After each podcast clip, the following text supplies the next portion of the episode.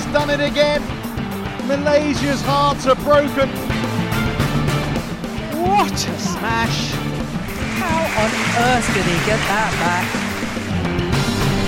Love all. Play. Herzliche Grüße an den Tabellenführer nach Dortelweil, Kai. Nabi lebt sich so an der Spitze der Bundesliga-Tabelle als Aufsteiger. Sensationell. So, Donnerlittchen. So, ja, so gut, dass wir sogar jetzt schon das Fernsehen auf uns aufmerksam wird und am Wochenende zu Gast war, weil sie dieses Märchen äh, live begleiten wollten. Ja, wirklich, krass.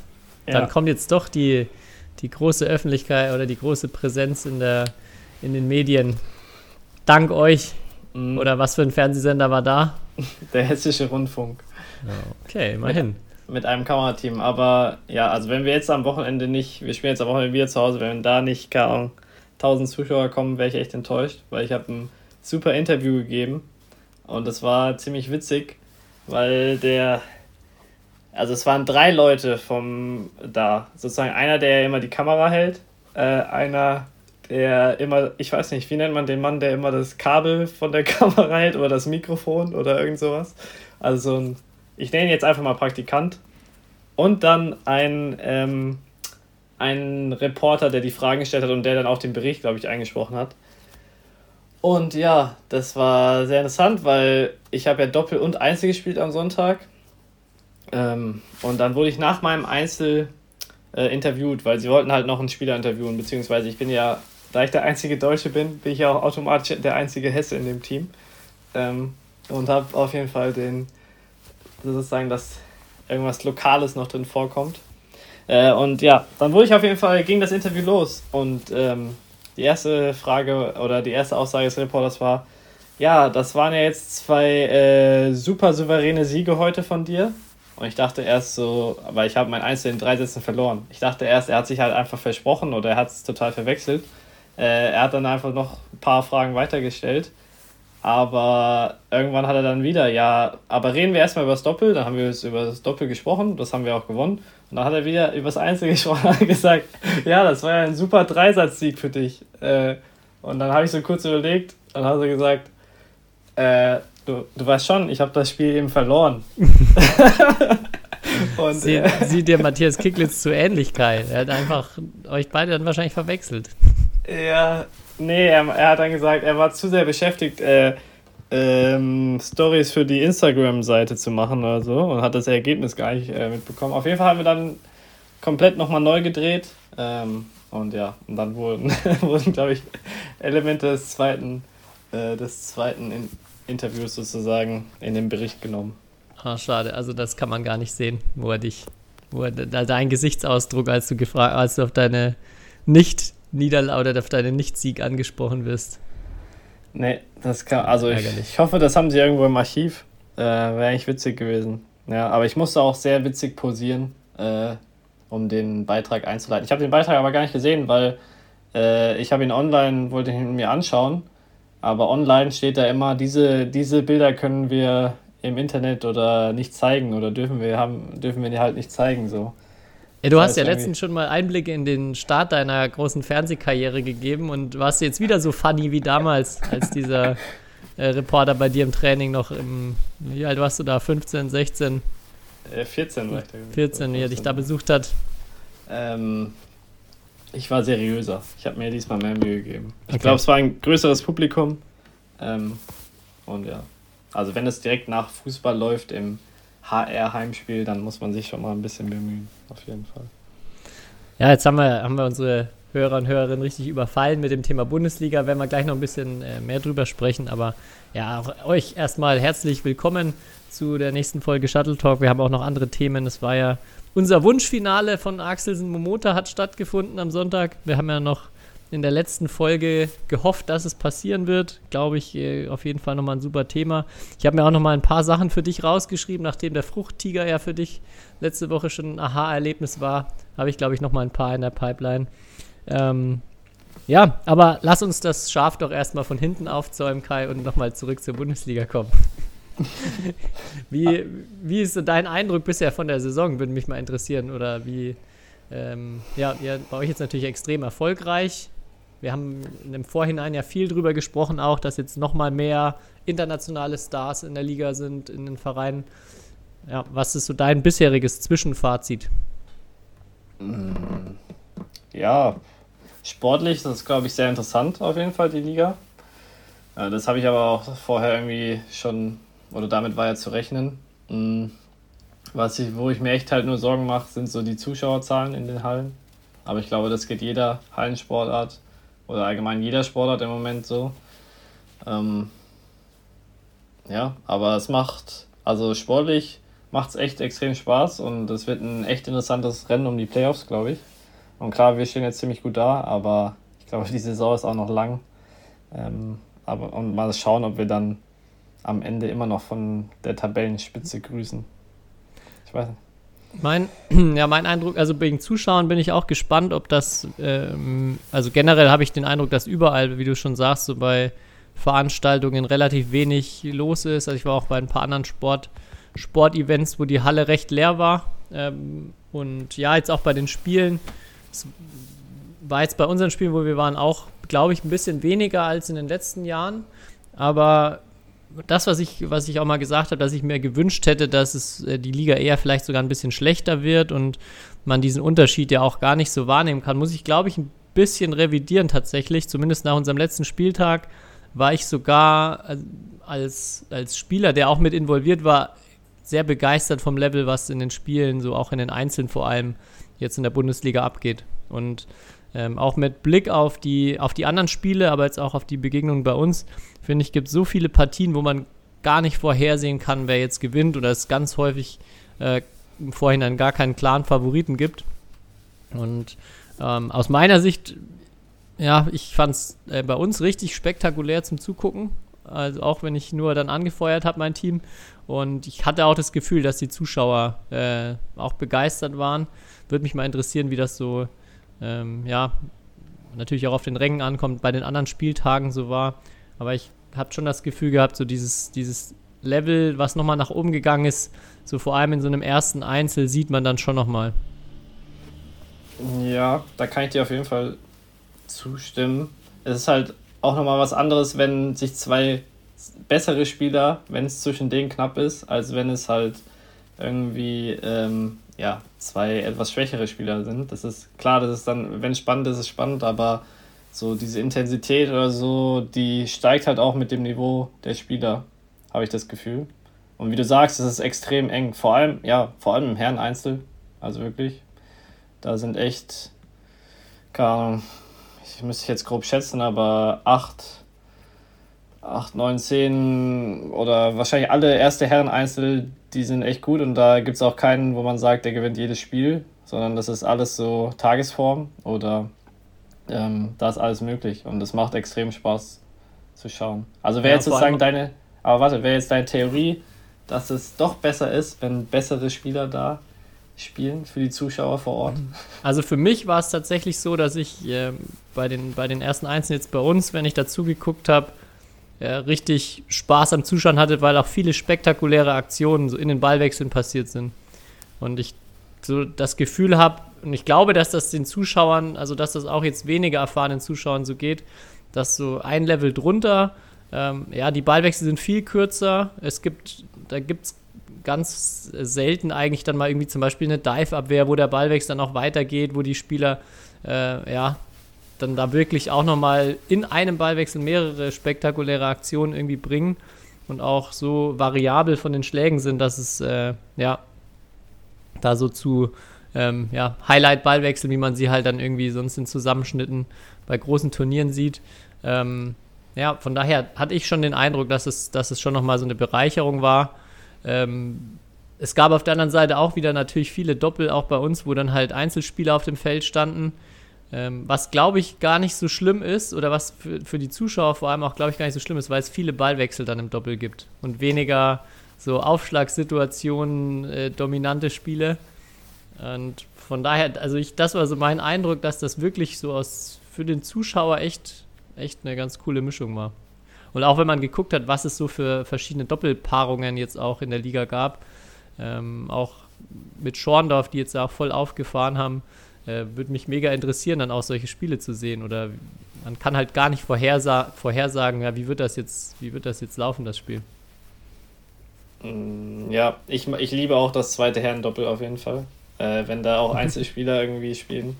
Ähm, aber ich habe jetzt auch die Erfahrung gemacht, ich meine, ich bin ja der einzige Deutsche jetzt aktuell bei uns in Dortmund und natürlich kommt auch die Frage von den Zuschauern äh, oder so die Aussage, ja, es wäre schon cool, wenn ihr noch mehr Deutsche seid oder wenn ihr noch mehr lokale Spieler hättet. Also ich glaube, das darf man wirklich nicht unterschätzen. Ähm, und deswegen finde ich ja den Weg, wie es jetzt Schorndorf macht, eigentlich extrem cool, dass sie es irgendwie noch beibehalten und trotzdem halt voll ähm, sportlich konkurrenzfähig sind. Also ich glaube, an Schorndorf kann man sich ein super Beispiel nehmen ähm, oder können sich viele Vereine im Moment ein super Beispiel nehmen. Ähm, ich glaube, da passt äh, ziemlich viel zusammen und da sieht man ja auch, wie das dann, ja, das ist direkt eine Bereicherung für die Liga auch. Also ja, aber ich will das mit den deutschen Spielern, äh, glaube ich, also wirklich nicht unterschätzen. Und zum Beispiel in Dortmund, weil ähm, denke ich auch, also klar, wir wollen natürlich auch sportlich irgendwie erfolgreich sein, aber unser Ziel ist schon eigentlich auf Dauer mehr deutsche Spieler irgendwie in unserem Team zu haben. Unabhängig jetzt, ob, ja, also auch jetzt nicht ganz äh, nur auf den Erfolg dann fokussiert vielleicht auf Ja, Dauer. Und das hatten wir auch schon öfter. Ich glaube, bei den, bei den internationalen Leuten ist es dann schon wichtig, auch so ein bisschen Konstanz zumindest reinzubringen. Ja. Also wenn man dann fünf Herren Einzelspieler hat und dann ist mal ein Wochenende sind die zwei da, dann sind wieder zwei andere da beim nächsten Mal. Das macht es dann, glaube ich, immer noch mal sehr schwierig, wenn man gar keine ja, so Identifikation ähm, ermöglicht von Fans und Spielern. Ja, das wird aber halt durch dieses doppelte Spielrecht jetzt extrem schwierig. Und du siehst es ja auch jetzt schon, also die Teams variieren ja schon, also noch mehr als, glaube ich, früher. So. Oder es, du kannst ja theoretisch, also so, also Wipperfeld, die könnten ja theoretisch auch zwei Teams aufstellen. Wahrscheinlich Das mit stimmt, dem ja. Kader. Äh, und, aber Wipperfeld ist natürlich irgendwie auch nochmal. Ähm, ja, also die haben natürlich aber auch auf gewisse Art und Weise so ein Team, äh, womit man sich jetzt identifizieren kann. Aber trotzdem ist es halt so, wenn du jetzt, du hast acht oder zehn Heimspiele im Jahr normalerweise oder neun oder zehn und ähm, dann bei jedem zweiten ist irgendwie, also wechselt es immer das halbe Team oder so, ist natürlich auch schwieriger für die Zuschauer, glaube ich. Also, Ja. ja. Und was halt die Frage, also jetzt in Dortmund auch, ist echt die Frage, haben wir uns natürlich auch gestellt, weil in ganz Bad Vilbel, also ist ja auch keine kleine Stadt, ähm, hängen Plakate mit unseren Spielen so und wann wir spielen und so weiter. Und das ist echt die Frage, die wir uns im Moment stellen, wie wir halt die Leute wirklich erreichen, so dass sie in die Halle kommen. Weil das anscheinend nicht nur das einzige Mittel ist. Ähm, ja. Ja, die Frage stellen wir uns ja schon seit langem oder stellen sich viele schon seit langem. Ja. Aber ich weiß nicht, ob schon mittlerweile da mal irgendwie eine, eine Umfrage zumindest gestartet wurde. Wäre ja zumindest mal ganz cool, einfach wenn bei jedem Bundesligaspiel so ein kleiner Fragebogen oder am Eingang eine kurze Umfrage gemacht wird, warum die Leute Ja. überhaupt bei dem Spiel sind oder wie sie darauf aufmerksam geworden sind. Das würde, glaube ich, schon mal einen Schritt voranbringen. Aber Ja. ja, Ich kann, ich kann dir auf jeden Fall am Wochenende jetzt sagen, was ein Fernsehbericht äh, bewirken kann. okay, ich bin aber- gespannt.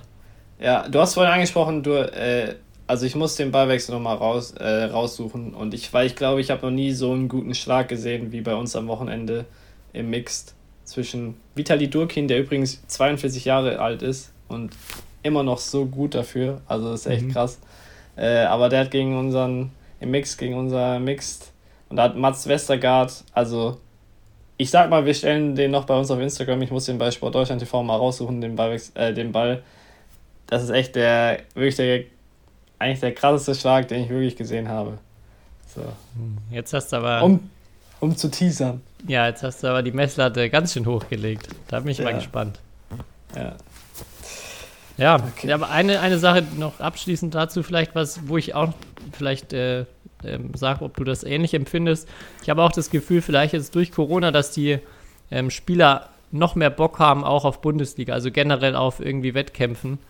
Und äh, bisher hatte ich noch bei, bei keinem irgendwie das Gefühl, dass so jetzt Bundesliga als lästige Pflicht empfunden wurde oder ähm, ja, wo man nur so mit so halbherzig dabei war, sondern ähm, mein Eindruck ist, dass da auch irgendwie noch mehr, mehr Feuer und mehr Lust zu spielen, mehr Lust auf Wettkampf auch von Spielerseite ist, weil viele ja jetzt auch noch nicht so viele äh, Turniere, Wettkämpfe, Wettkämpfe hatten, jetzt erst langsam wieder losgeht. Mhm. Ja, ich glaube auch, dass vor allem halt, äh, es gab ein Jahr keine Liga, ne? Also, ja. Oder, aber man merkt auch trotzdem schon, dass wir in einer wieder jetzt sehr, also für die Spieler ist das, für viele ist das, glaube ich, jetzt auch eine extrem anstrengende äh, Phase, weil so viele Turniere jetzt wieder laufen und, und halt nochmal mehr Ligaspiele als normal sind. Also vielleicht, äh, da, da, haben wir ja noch nachher ein Thema, wo was da irgendwie vielleicht auch eine Rolle spielt. Aber das für die Spieler, die freuen sich, habe ich auch das Gefühl. Also jeder hat Bock, irgendwie Liga zu spielen. Aber es ist auch für die Spieler äh, eine ziemlich hohe Belastung im Moment.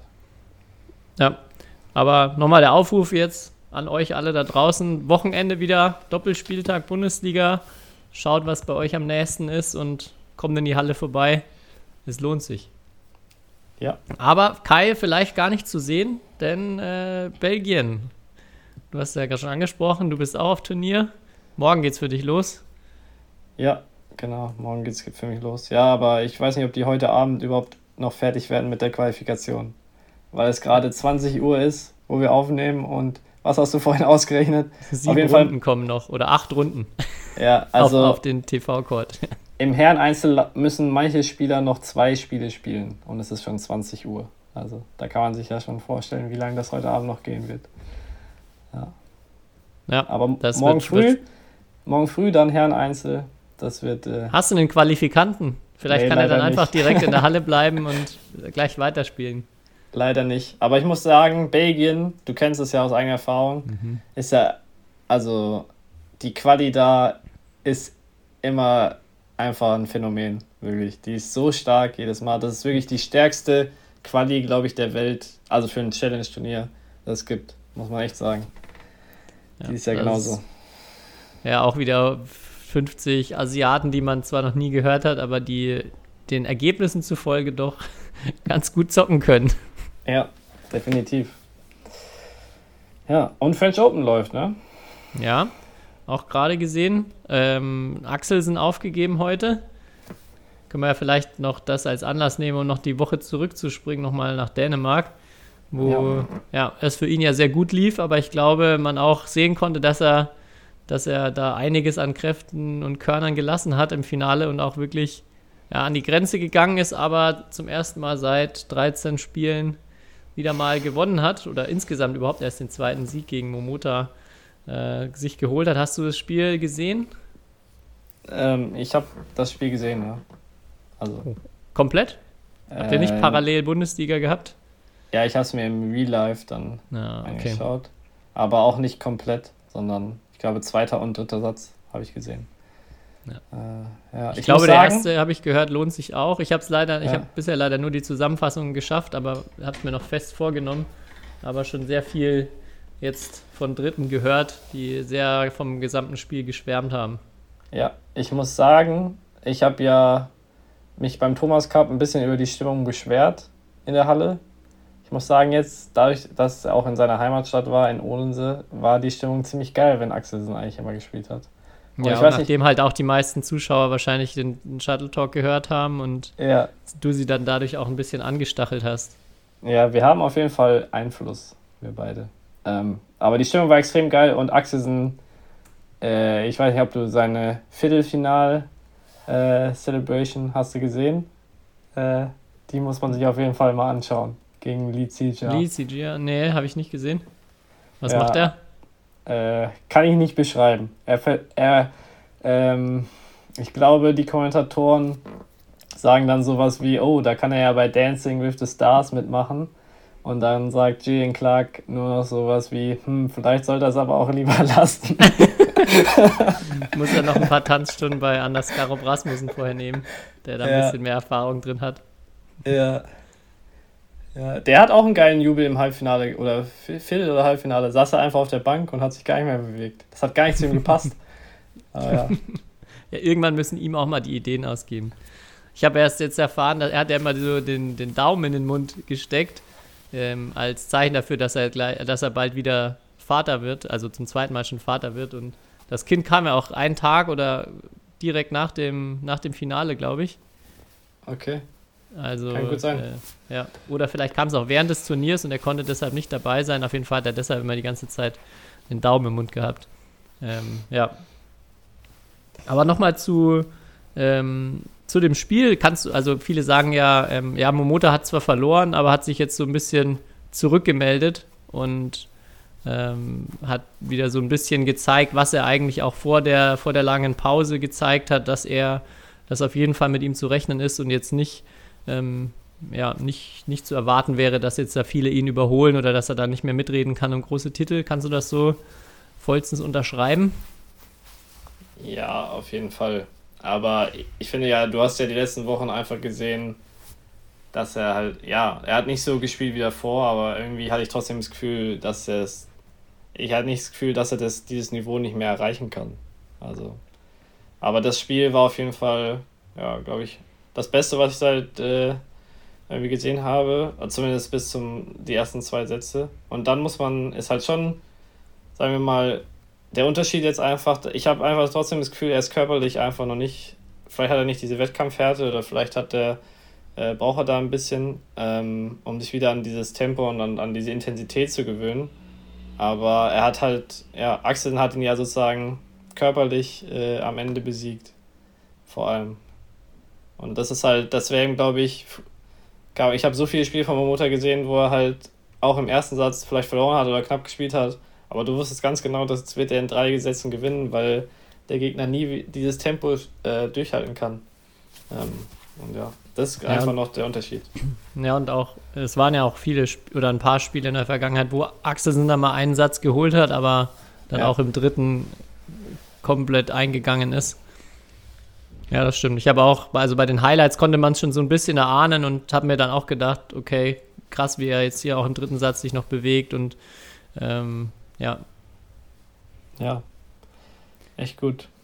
Und zum Glück waren die Bälle ein bisschen langsamer, weil davor die Spiele waren echt teilweise schwer anzuschauen. Also natürlich auch interessant, aber es, sind, es ist einfach besser anzuschauen, wenn die Bälle ein bisschen langsamer sind und die Ballwechsel länger sind, anstatt wenn es nur darum geht, wer gewinnt das Netz und dann ein Angriff und ist vorbei, weil so läuft Herren Einzel heutzutage ja selten. Ja, Ja, vor allem, wenn dann jemand wie Axelsen gegen Lee Gia spielt, dann ja. nochmal vers noch verstärkt weniger Ballwechsel. Ja. Ähm, ja, es gab natürlich noch was anderes, äh, noch ein andere großes, anderes großes Thema aus deutscher Sicht mit Marvin und Marc, die im Halbfinale standen. Wir hatten ja letzte Woche, glaube ich, kurz nach dem Sieg über Asan Setia, waren erste Runde den, äh, die Folge aufgenommen.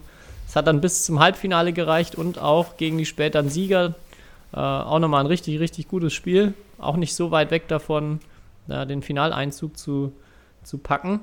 War auch wieder extrem geil zum Anschauen. Ja. Ja, die beiden Jungs sind klasse, muss man echt sagen. Und jetzt, äh, da muss ich, ich ärgere mich, dass ich das vergessen habe, das wollte ich nochmal raussuchen und nochmal reinhören, ob ich es richtig verstanden habe. Ähm, es wurde ja, glaube ich, von Morten Frost und Steen Pedersen kommentiert. Und ich weiß nicht, ob du das Halbfinale gesehen hast, aber äh, irgendwann haben sie dann auch über, die, über das EM ausgesprochen, ähm, wo sie im Finale standen, Marc und Marvin, dann wegen Corona aufgeben mussten. Und dann meint Dean Pedersen, glaube ich, äh, ja, er hat jetzt in einem deutschen Podcast gehört, ähm, dass sie das, also dass sie dann sich sicher sind, dass sie den Titel noch holen. Und wo ich mich dann gefragt habe, ähm, also da gibt es ja nicht viel Auswahl, was er da, wo er das angehört haben kann. Ähm, es würde mich mal interessieren, ob er Deutsch kann und ob er die Folge mit Marvin sich angehört hat, die wir dann im Nachhinein gemacht haben. Kann natürlich sein. Wenn nicht, schöne Grüße gerade hier.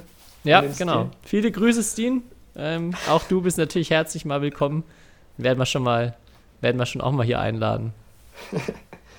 ähm, ja, aber Marc und Marvin muss man echt sagen, ähm, also wenn du ja auch siehst, dass Astrup Rasmussen auch im Finale sind oder waren und ja auch schon oft in Finals oder sogar Turniere, glaube ich, gewonnen haben auf der Kategorie.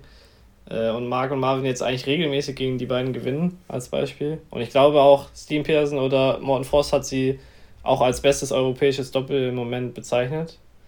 Ähm, also ist immer schwer zu sagen, weil es, diese Quervergleiche schwierig sind, aber ich glaube, sie gehören auf jeden Fall, also sie gehören zu den Top 3 definitiv in Europa. Äh, und ja, es ist halt cool zu sehen, dass sie jetzt, ja, dass sie, also jedes Turnier, wo sie halt so abschneiden, ist halt mehr so eine Selbstverständlichkeit. Ich glaube, bei Olympia haben sie haben sich ja ein bisschen anders vorgestellt oder da hatten sie natürlich auch irgendwie mehr vor, als in der Gruppe auszuscheiden. Aber ich glaube, jetzt die nächsten Jahre geht es einfach darum, für die beiden, dass so dieser Glaube an so eine Olympiamedaille einfach noch realistischer wird, indem sie jetzt äh, immer mehr gute Ergebnisse zeigen. Und dann, dass das wirklich keine Überraschung wäre, wenn sie eine Medaille holen. So. Ja.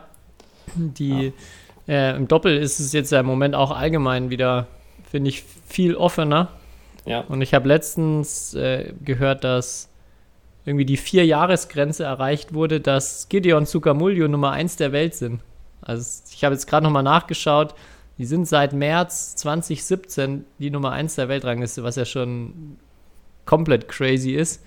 Ich glaube auch immer noch, aber äh, jetzt vielleicht mal so irgendwie wieder die Chance für ein paar Paare da ranzukommen, nachdem sie jetzt auch häufiger mal früh ausgeschieden sind und nicht mehr, nicht mehr so unschlagbar äh, sind gegen die meisten anderen Paarungen.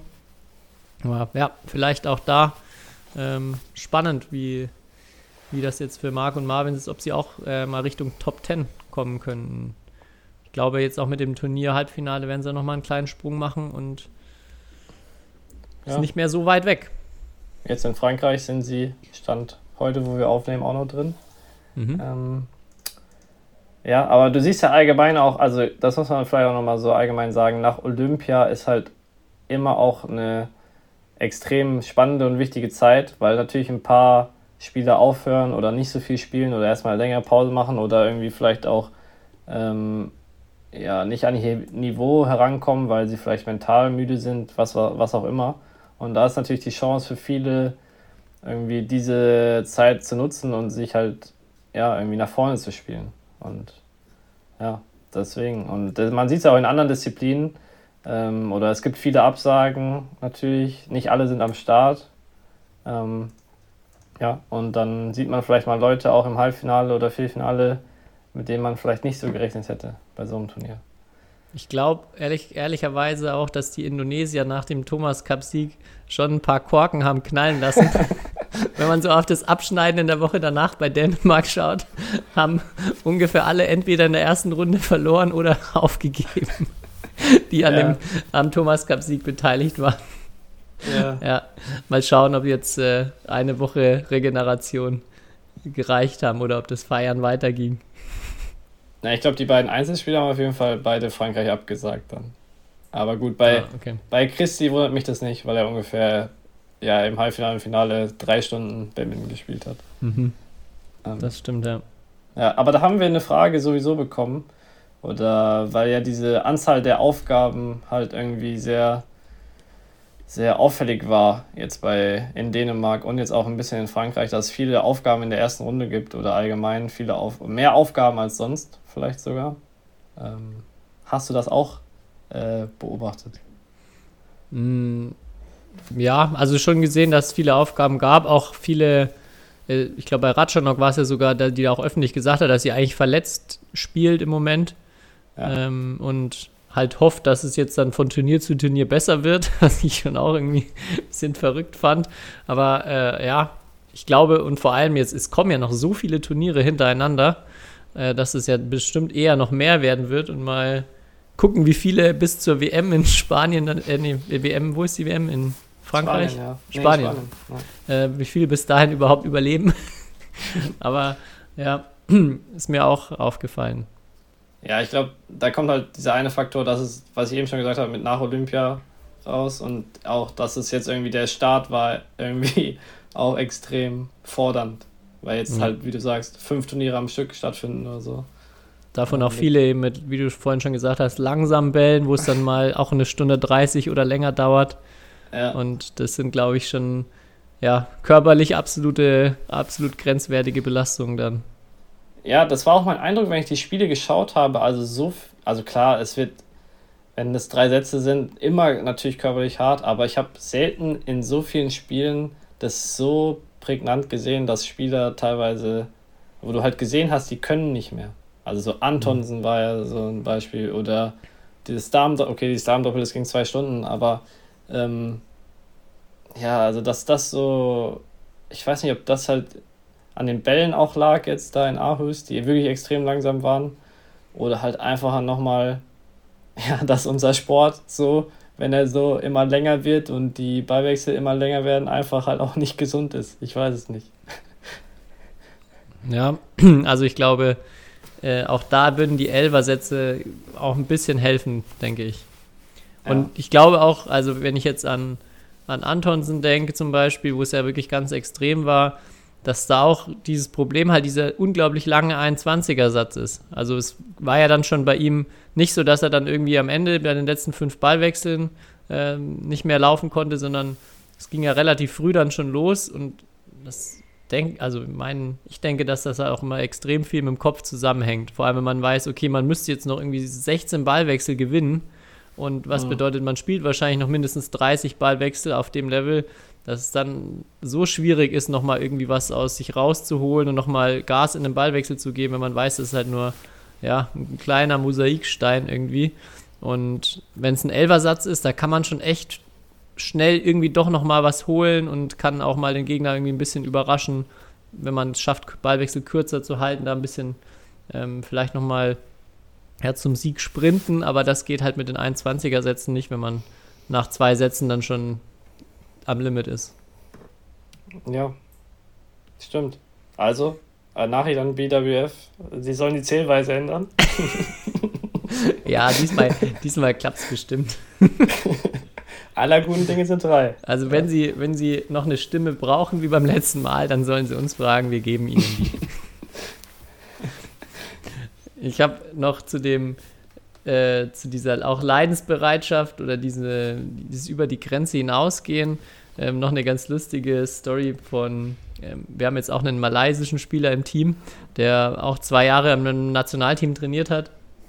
Nicht so ein bisschen mit ihm drüber gesprochen, wie er da, wie da das Training so aussah. Und sie hatten auch als oder dort der Nationaltrainer Herren Einzel ist Hendrawan, ehemaliger Weltmeister aus China. Und ja, auch, er meinte auch, dass das Training halt einfach nur physisch unendlich hart ist. Und dann aus auch sehr viel Laufen auf der Bahn und so Einheiten wie 30 mal 400 Meter oder 10 mal 1600 Meter, so schnell man kann. Und also das ist unvorstellbar aus meiner Sicht in so einer, vor allem in so einer Badminton-Trainingswoche dann noch integriert, so eine Ein solche Einheiten ähm, zu machen. Ja, also zum einen immer die Frage, wie viel Sinn macht das trainingswissenschaftlich, aber ich glaube, wie schon angesprochen, so diese Leidensbereitschaft und dieses, ja, einfach Schmerzen ertragen können, das lernt man dann wahrscheinlich schon ganz gut.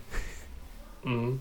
Das erinnert mich an ein Training, was ich mal hatte, das war in Messel, in der Nähe von meiner Heimatstadt. Und da hat Josef Vor, der hat früher, äh, ein Indonesier, der früher sehr, sehr gut war, ich glaube, der hat mal German Open gewonnen äh, und auch in der ersten Bundesliga an 1 gespielt. Auf jeden Fall, der hat das Training gemacht und wir sind erstmal morgens, also das, das, an dem Tag sollten drei Einheiten stattfinden. Und wir sind erstmal morgens 60, also 60 Minuten joggen gegangen, weil wir uns ein bisschen verlaufen haben im Wald. Erst vorne weg. Das war noch okay. Dann sind wir aber auf zur Laufbahn gelaufen und haben dann da auch so äh, Pyramidenläufe gemacht von 400 Meter, 800 Meter, 1200 Meter, 1600 Meter, 1200 Meter, 800 Meter, 400 Meter. Und immer so schnell es geht, natürlich. Mhm. Ähm, und danach sind wir in die Badmintonhalle und haben Badminton gespielt. ah, super. und wenn ich daran denke, das kann ich mir jetzt gar nicht mehr vorstellen irgendwie. Und das ist, ja, aber man lernt natürlich auch irgendwie diese Leidensfähigkeit ähm, oder diese Resilienz gegen diese Belastung, ja. Und das darf man wirklich auch nicht unterschätzen. Also bei, das ist immer dieses Interessante, wenn die Leute immer kommen, ja, man muss smart und schlau trainieren, aber diese, wirklich diese Fähigkeit darf man halt nicht unterschätzen, wenn du einfach so hartes Training gewöhnt bist. Ähm, aber gut, nicht jeder Körper hält es dann halt durch, ne? Das muss man ja, wer, sagen. Wer da auch irgendwie ein Buch dazu sucht, habe ich jetzt gerade erst durchgelesen, uh, You Can't Hurt Me von David Goggins. Kennst du das? Nein. Einem äh, Ex-Navy SEAL, der ungefähr so jede ähm, amerikanische Elite-Ausbildung durchlaufen hat und dann irgendwann, weil er diesen diesen Grind von den Ausbildungen, wo man da wirklich echt gequält und geschindet wird, dann vermisst hat, weil er so dieses mit sich selbst in den Krieg ziehen, wie er es nennt, dann halt irgendwie unbedingt gebraucht hat, hat er dann, äh, ist er dann in den Ultramarathon reingegangen und hat auch den 24 Stunden Klimmzug-Weltrekord aufgestellt, aber wirklich, äh, ja, was er dann so schildert, wie es ihm danach oder während dieser Sachen auch schon geht, das kann man nicht nachvollziehen. Und ähm, da fühlt man sich dann schon echt immer wie ein Weichei, wenn man so ja. hört, ja, er, sein Körper geht schon eigentlich auf komplett und dann irgendwie läuft er trotzdem nochmal 50 Meilen weiter. Ähm, Aber wie, ja. wie passen denn 24 Stunden lang Klimmzüge und Ultramarathon zusammen. Ja, das ist, das ist wirklich auch eine der lustigsten Sachen, finde ich, in dem Buch, weil er so nach, als, als Ziel will er dann ähm, erstmal für so einen Spendenlauf, ähm, ja, einfach Geld sammeln und bei so einem 100-Meilen-Rennen antreten, also äh, in 24 Stunden. Aber damit er da überhaupt teilnehmen darf, muss er erstmal eins, ein so ein ähnliches, also das ist irgendwie das härteste von allen und er muss aber erstmal eins zumindest abgeschlossen haben, um sich da überhaupt bewerben zu dürfen und hat aber null trainiert und hat halt nur so Powerlifting, Gewichtheben und so weiter gemacht und meldet sich dann eine Woche später bei so einem 100-Meilen-Rennen an. Und dann, und dann sieht man auch so ein Bild, er oberkörperfrei, so ein riesiger, großer, massiver, schwarzer Kerl. Und neben ihm läuft so eine kleine Japanerin, die vielleicht ein Drittel von ihm wiegt, so ganz ausge, so ganz, so ganz ausgemerkt Und ähm, ja, dann äh, schildert er auch, wie er das auf jeden Fall am Anfang ähm, ja, auch bereut, wie er da untrainiert und unvorbereitet reingeht, aber es trotzdem am Ende immer durchzieht und halt es nur so seiner Leidensbereitschaft auch zuschreibt. Geil. Ja, also, also wirklich so, wer da, wer da zu dem Thema mal was richtig Extremes lesen will, äh, ja, ganz, ganz spannend. You ja. can't hurt me. Nice. Okay.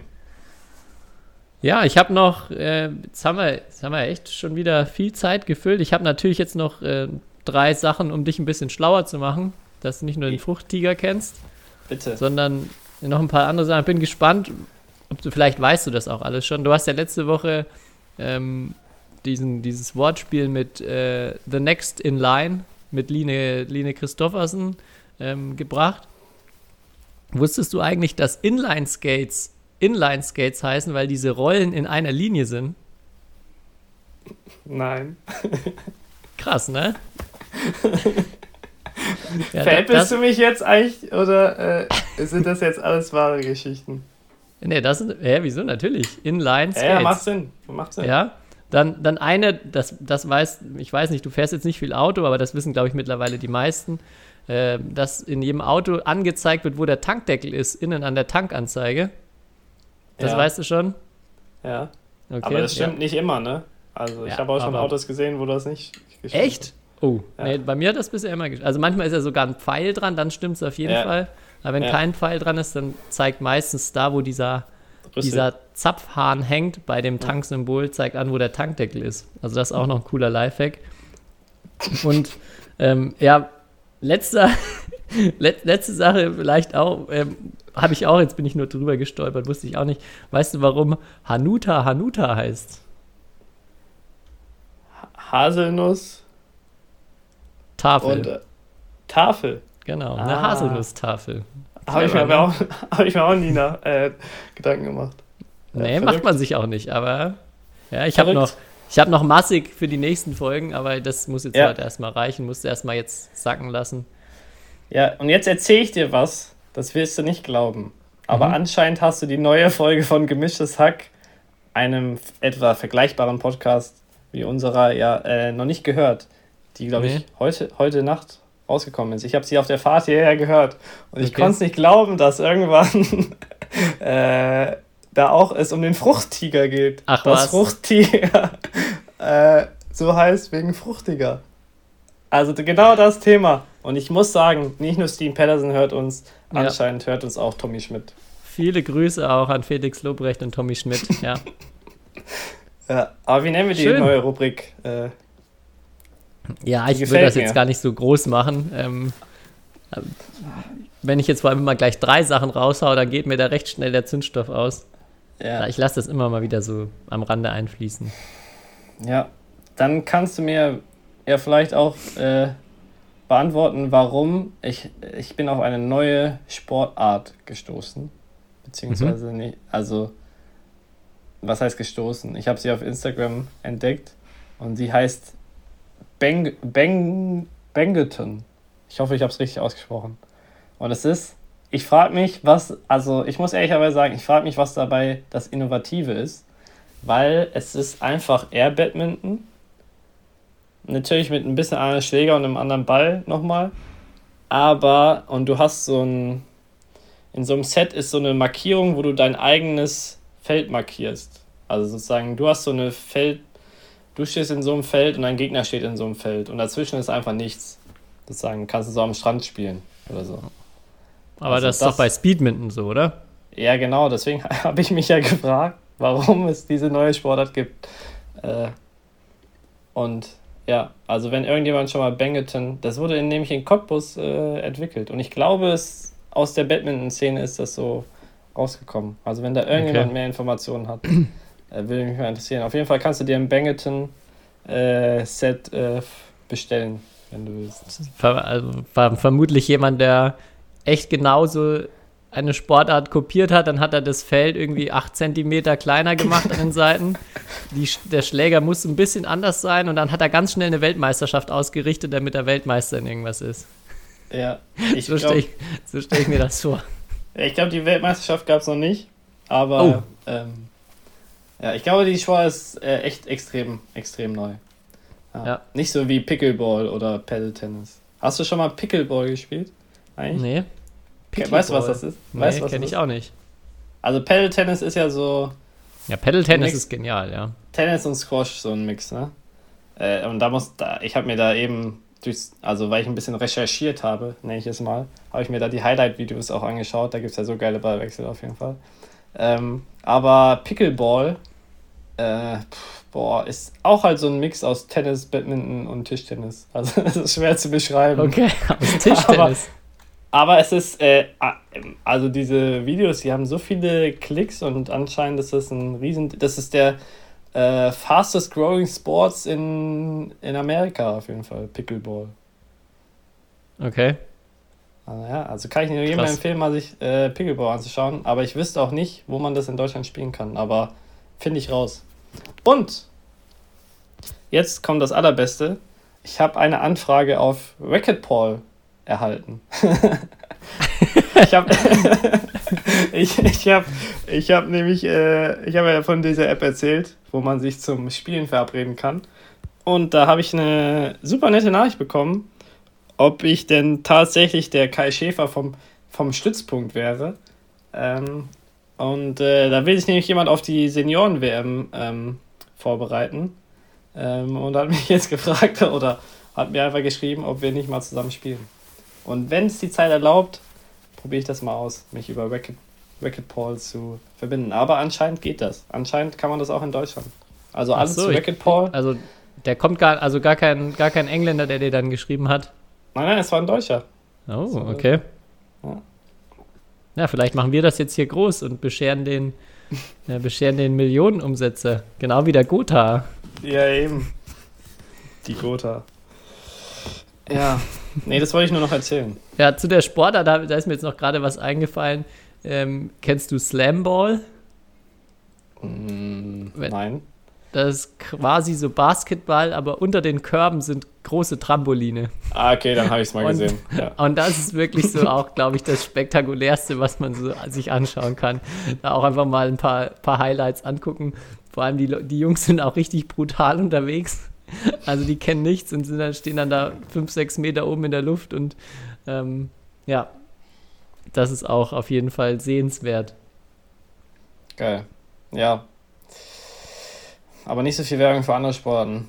Nee, wir Badminton. machen aber, wir machen, wir machen Slam Badminton und machen einfach Trampoline auf was fällt bei uns. Das wäre das auch. geil.